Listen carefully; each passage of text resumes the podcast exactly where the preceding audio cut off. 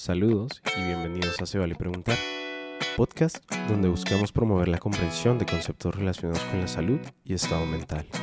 En esta ocasión nos acompañará el doctor Gustavo Perdomo, que nos contará un poco de su vida como psiquiatra y como persona.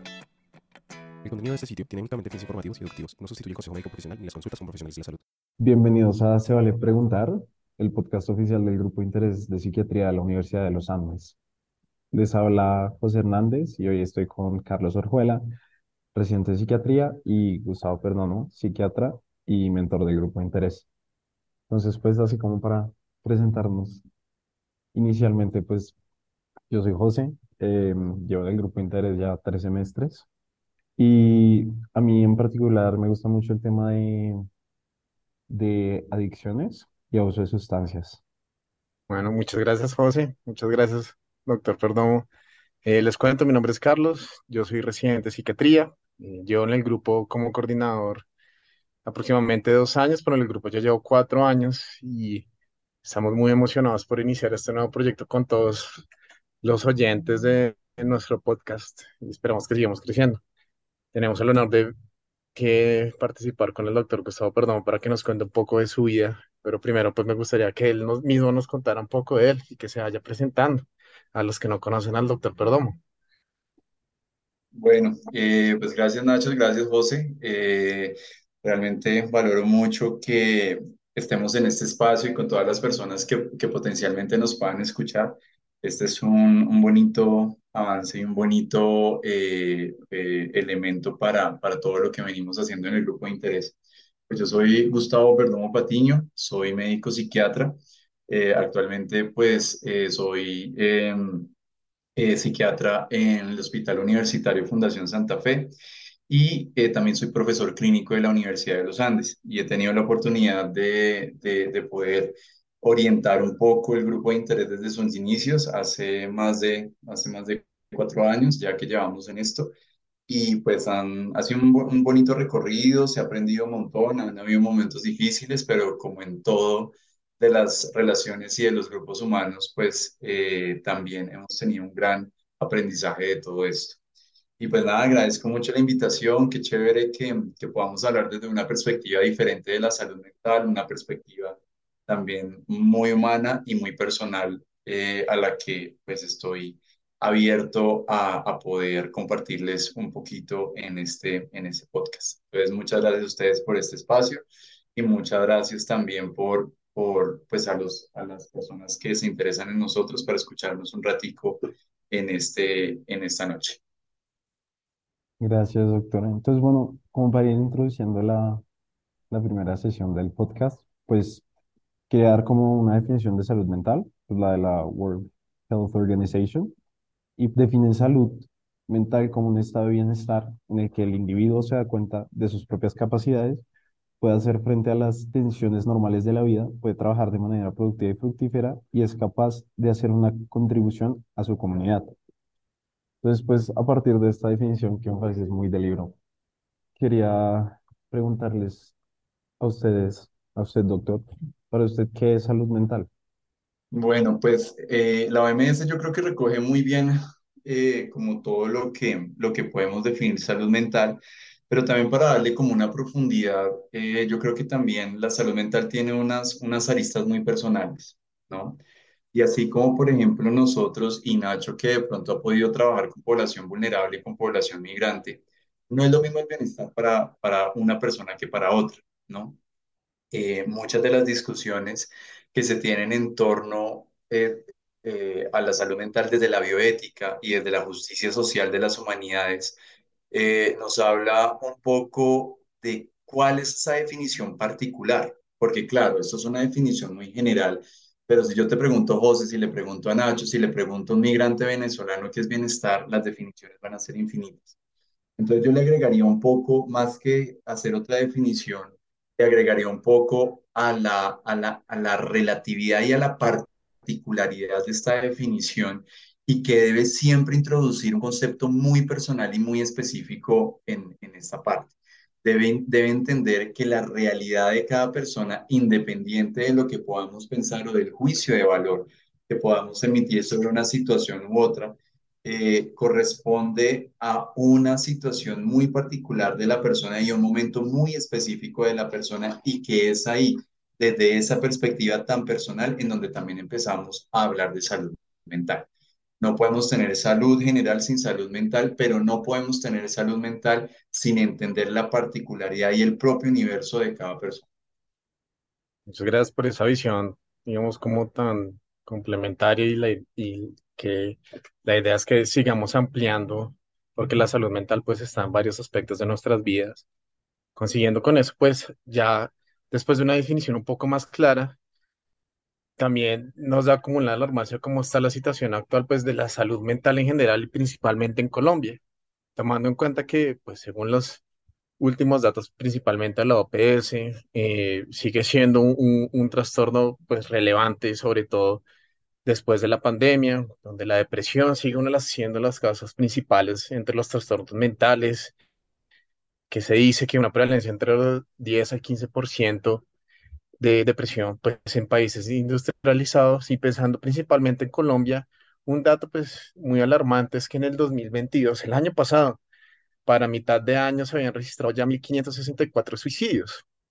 Realmente que esto no era así tan relevante y dado que ha venido aumentando la cantidad de psiquiatras en busca de solucionar eh, esta cuestión para favorecer la salud mental en nuestro país, una de las cosas que más nos llama la atención, ¿qué, qué fue lo que le generó esa necesidad de estudiar psiquiatría, tomando en cuenta la situación actual del país, que antes no era tan obvia o tan clara como lo vemos después de la pandemia, donde antes incluso se decía que había solo cuatro psiquiatras por cada 100.000 habitantes en Colombia. ¿Qué lo llamó usted a, generar tanto interés por la psiquiatría y por la salud mental, ya tomando en cuenta esa definición tan bonita que nos dio? Mm, bueno, yo, la idea es ser muy sinceros en este podcast y ver como esa otra mirada desde la persona que ejerce un rol como profesional de la salud mental. Y yo tengo que decir que en el momento en el que yo me interesé por la salud mental no estaba pensando en un problema de salud pública, no estaba pensando en un elemento eh, de, de, salvar el mundo, en el delirio mesiánico, ni nada de esto que a veces nos, nos ataca a los médicos, eh, sino simplemente eh, fue como un conjunto de factores.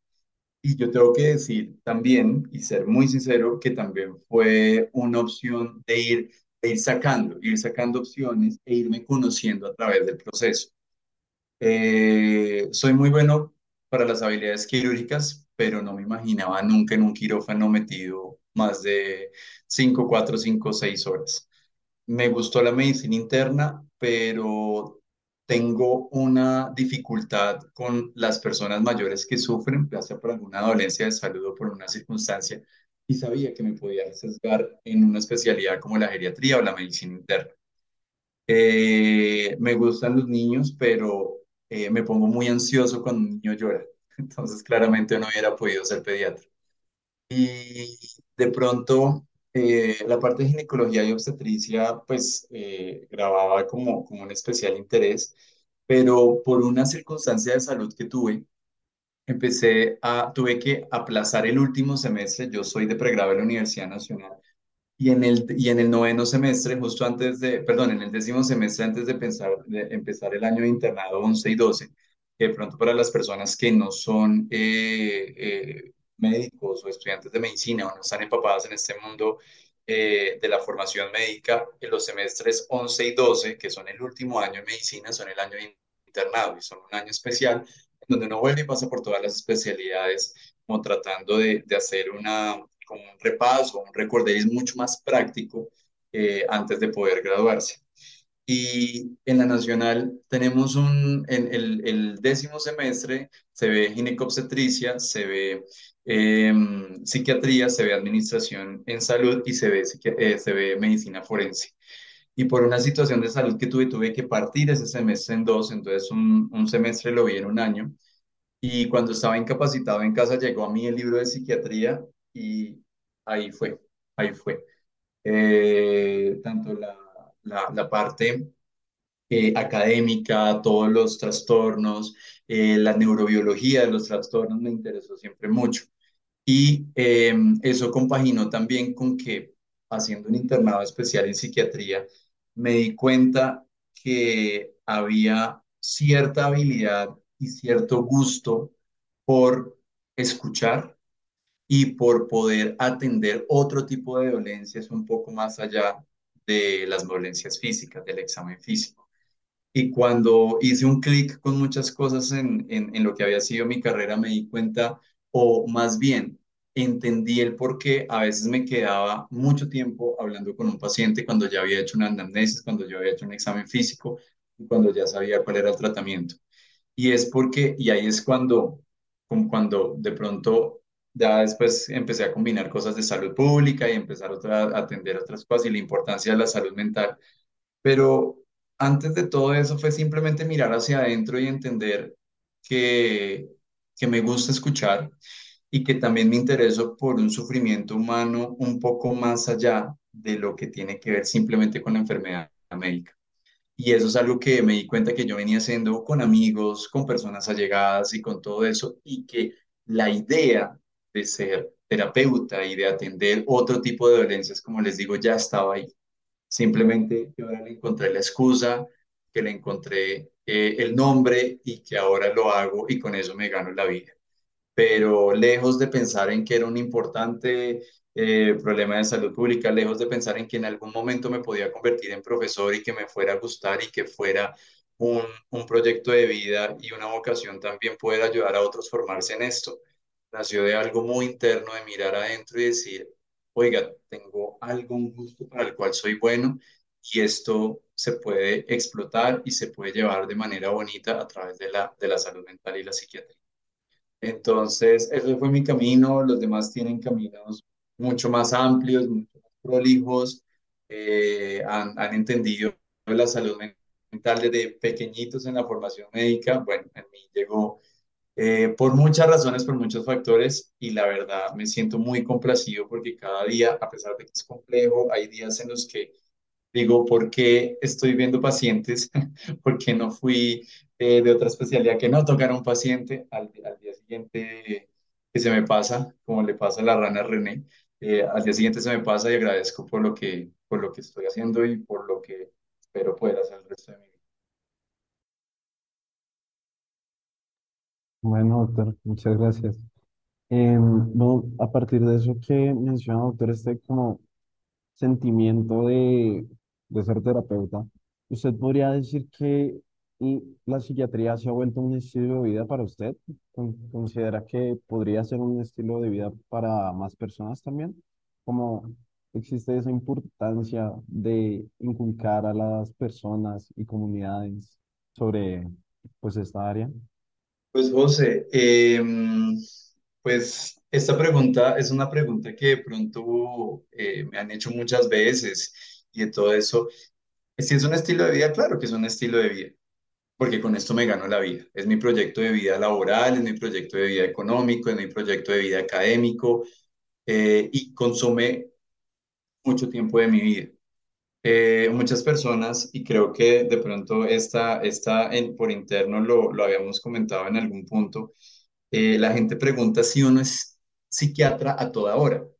A pesar de que esto es un estilo de vida, no, uno no es psiquiatra a toda hora. Uno también sale a tomar algo y se le olvida que uno es psiquiatra. Y uno no está mirando a las personas con un ojo clínico toda la vida, porque, pues, ¿sabes? O sea, también uno quiere descansar, uno quiere, eh, no sé, ver un programa, ver un reality, ver algo que le apague a uno el cerebro y que en el cual uno no tenga que ser psiquiatra.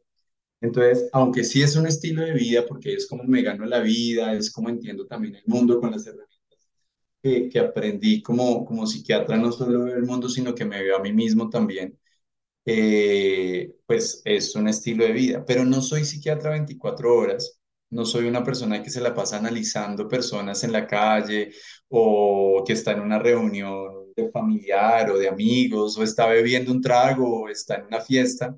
Y no, no me pongo a analizar personas en todo esto. Entonces, a pesar de que es mi estilo de vida, no soy psiquiatra y no soy profesional de la salud mental las 24 horas del día.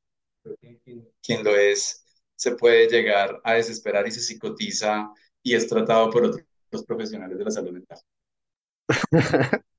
¿Quién sabe, el doctor Perdomo, cuántas veces le habrán preguntado si lo están, ana- si está analizando a las personas todo el tiempo, ¿no? Es lo que le pasa a to- casi a todos los Total, psiquiatras. total. Y, y, y es, ok, una broma que a veces llega bonita de personas con buena energía, a veces es, como dicen los gringos, obnoxious, pero bueno. Como puede estar pasando, pero no te estamos analizando. Como pasa, pero no. Hablando Y, de eso, y, y, lo particular es que a partir de ahí ya empieza uno a analizar a la persona si quiere. Apenas dice Ahora, eso, ahora ya es como, ya es la, la pregunta que viene a mi cabeza, ¿y qué quieres, tú qué quieres que yo no vea? Yo no estaba viendo nada, pero cuando dices eso, ¿tú qué tú no, tú quieres que yo no vea algo en ti. Y ya, a partir de ahí ya todo un, si quieren un buen tema de conversación con el psiquiatra, ya saben la pregunta. fácil, fácil. Hablando de eso, eh, la idea de ver la, la psiquiatría, los psiquiatras como algo más cercano a la población, a nuestra vida diaria, ¿usted cómo definiría al psiquiatra ya con estos tips y eso, viéndolo como algo más completo, no solo como una profesión? ¿Cómo, usted cómo definiría quiénes son los médicos, incluso ni siquiera el psiquiatra? ¿Cómo, quiénes son los médicos o cómo son los médicos que se encargan de atender la salud mental de nosotros? Eh, esa es una excelente pregunta porque de todas maneras siempre tendemos, la mente para identificar y para crear el mundo necesita nombrar las cosas, ¿no? Y para nosotros para nombrar las cosas y para conocer el mundo tratamos de clasificarlas y agruparlas de cierta forma en, en cuanto a las cosas que se parecen para nosotros tener un entendimiento del mundo. Y con los médicos pasa eso eh, con los médicos pasa que eventualmente siempre tratamos de identificar o de, definir cómo son los diferentes tipos de médicos. Entonces, incluso en la misma, en- entre los mismos colegas, los psiquiatras somos los raros. Los psiquiatras somos los que, los de las ciencias ocultas o los que eh, nos imaginamos cosas o los que hablamos de temas raros y los que usamos medicamentos raros y todo esto. Y sí, Sí, pero no es lo único que hacemos, no es lo único, y nosotros tampoco somos brujos ni chamanes, y a veces cuando decimos algo que nadie ha visto, pues no es que tengamos un conocimiento cuántico o que escuchemos en una franja eh, inferior a la que escuchan los seres humanos y que solo pueden escuchar los perros o que tengamos, no. Tal vez nos volvemos intuitivos, tal vez el desarrollo de la, de la habilidad de, de tratar la salud mental, eh, pues se vuelve se vuel- no- nos vuelve un poco más eh, de pronto perspicaces en percibir algo del comportamiento humano, pero pues somos personas como cualquier otro, ¿sí? Y eso es muy importante porque los psiquiatras podemos parecer que lo que hacemos es raro a los ojos de los demás y a los ojos de personas que de pronto no están familiarizadas con la rama médica, pero pues los psiquiatras empezando somos seres humanos, los psiquiatras también nos cansamos, los psiquiatras también nos da sueño, nos afectan las circunstancias, nos da hambre, eh, y pues también descansamos y hacemos todo lo que cualquier otro ser humano. Tal vez una de las preguntas también, ahorita que, que traes a colación, Nacho, las preguntas más comunes que le hacen a un psiquiatra es, ¿y usted cómo hace para no cargarse o para no dejarse permear por el dolor o por el sufrimiento o por lo que le cuentan otras personas? Y yo creo que aquí la respuesta, la respuesta rápida es simplemente decir que uno tiene una serie de, hobbies o de cosas que distraen y que uno tiene una vida aparte de ser psiquiatra. Sin embargo, mm, la respuesta un poco más larga y profunda para ustedes en este podcast es también entender que, mm, que de pronto, eh, a pesar de que hay muchas cosas y tenemos muchas herramientas, sí, a veces nos afectan las cosas que escuchamos. A veces nos quedamos pensando en una que otra persona que ha consultado con nosotros y que no la vemos bien o no la sentimos bien. A veces nos quedamos pensando en el sufrimiento de otros y pues sí, eso carga, carga un poco, pero es inherente a la labor del profesional. Ningún médico es impermeable al dolor o al sufrimiento de otra persona, sobre todo si esa persona es su paciente y sobre todo si es un caso complejo. Entonces, los psiquiatras somos personas como cualquier otra, que de pronto elegimos una rama de la medicina en la cual eh, no operamos, hacemos un tipo, unos tipos de intervenciones, no solo psicoterapéuticas, sino a veces hacemos intervenciones como la estimulación magnética transcraneal, como la eh, terapia electroconvulsiva, como eh, la corriente directa, como eh, otro tipo de intervenciones, pero también nos afectamos y nosotros también necesitamos ayuda. Es por eso que la mayoría de los, de los terapeutas vamos a terapia, para que lo de uno no intervenga con la labor que uno hace con otras personas. Entonces, eh, eso es lo primero que se me viene a la cabeza. Somos personas como cualquier otra, pero también eh, tenemos ciertas habilidades que nos permiten entender el comportamiento humano, pero también necesitamos ayuda, también nos cargamos y también sentimos, y eso es lo que nos hace terapeutas. No hay nadie que pueda ser terapeuta y que no le toque el otro, que no lo permee el dolor del otro, porque si no, no hay sentido en, en, ser terapeuta. Uno no puede eh, hablar o dejar o ayudar a algo que uno simplemente no siente. Gracias, doctor. Eh, bueno, doctor, yo tengo una pregunta de estilo ese amigo que busca consulta gratis. Usted como psiquiatra, doctor, em, ¿qué tip nos daría para guiarnos en el mundo de la salud mental? De pronto, de pronto no, en mi experiencia muy personal, no ocurre con amigos, ¿sabes? Eh, lo que sucede, digamos, está en una fiesta y alguien le cuenta a uno algo, pues uno es amigo, ¿sabes? Es simplemente, en ese momento soy una persona que se encontró con un amigo y al cual están contando algo difícil o algo así, ¿sabes? En ese momento, ahí, ahí sí de pronto sale un poquitico lo de ser, el estilo de ser y de pronto a veces inconscientemente le doy algunas herramientas para que pueda salir más adelante, pero más allá de eso, no soy terapeuta, soy amigo. Ya de pronto lo de la consulta gratis cuando alguien que tú no conoces y que de pronto está en una fiesta o en una reunión social y se acerca a ti buscando consulta. Y eso sí pasa, ¿sabes? Y eso sí llega a ser un tanto incómodo porque tú no estás en el mood de ser terapeuta, tú no estás en el mood de ser psiquiatra y, y yo creo que eso le pasa un poco no solo a los, no solo a los psiquiatras, no solo a los médicos psiquiatras, sino a los médicos en general, y le pasa un poco a otras profesiones como los abogados o los sacerdotes. Entonces, son que, que es como, ¿sabes? No, se encuentra un dermatólogo y es como, ay, tú me puedes mirar una ronchita que tengo en la espalda, es como, no, el dermatólogo, la dermatóloga están de fiesta y están, no están trabajando y, ¿sabes? El dermatólogo, pues, merece una compensación económica cuando trabaja y eso sería trabajo y pues claramente no es el espacio, ¿no? Entonces pasa más en condiciones un poco más formales y un poco más distantes, en donde las personas de pronto, ahí sí, como tú dices, sacan o intentan sacar consulta gratis, pero pues uno, ¿sabes? Sin maltratar y entendiendo pues que todo es de buena fe y que de pronto la persona cuando cuando empieza a hablar de lo que siente, de lo que le pasa, no lo hace de una, eh, con una mala intención o algo así, o ni siquiera trata de buscar consulta gratis, sino simplemente quiere una orientación y un par de palabras de la persona, orientándola y diciéndole, bueno, si de pronto eh, sientes que, o, que de pronto esto es algo que quisieras hablar más abiertamente, pues aquí está mi tarjeta o te puedo recomendar con un amigo, con un colega para que pueda hablar de lo tuyo, o de pronto si uno mismo se da cuenta que eso es algo que debe abordarse en otro espacio, pues con todo el, la, el cariño y con todo el respeto se le orienta a la persona, ¿sí? Pues a veces es también un poco de desconocimiento de lo que hacemos y pues eh, no tiene ningún problema un poco uno orientar de una manera compasiva y una con manera considerada a, una persona en estos casos. Ah, claro que no solo pasa en las fiestas, ¿no? Pasa hasta en la esquina del hospital, en cualquier lugar pasa este tipo de eventos.